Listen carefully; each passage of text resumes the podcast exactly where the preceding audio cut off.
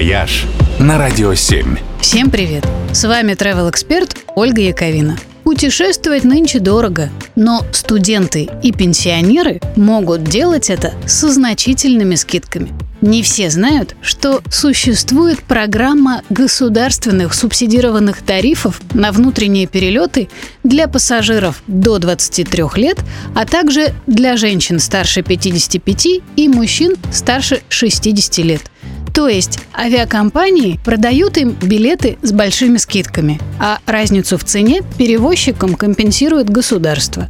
В нынешнем году в этой программе участвуют целых 14 отечественных авиакомпаний. Ну, в общем, все более или менее крупные. Чтобы эту льготу получить, билеты надо покупать не через агрегаторов, а напрямую у авиакомпании.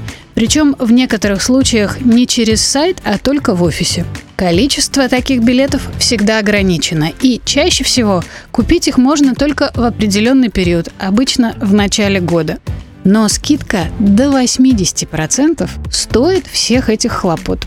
А еще с конца июня наш национальный перевозчик ввел специальный молодежный тариф для всех молодых людей до 23 лет – на всех прямых рейсах и перелетах через Москву, Питер и Красноярск до конца года билеты для них будут стоить от 1500 до 7000 рублей. Мы уже и забыли, что цены могут быть такими. Есть еще маленький подарок и для пенсионеров из регионов с июня и до конца лета им будут субсидировать туристические поездки в Москву.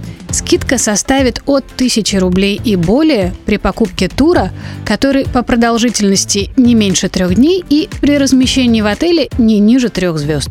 В общем, планируя отпуск, не забывайте проверять на сайтах раздел «Льготы и акции» и спрашивать турагентов про скидки и субсидии. Вполне возможно, что цену предстоящей поездки можно будет приятно уменьшить. «Вояж» только на «Радио 7».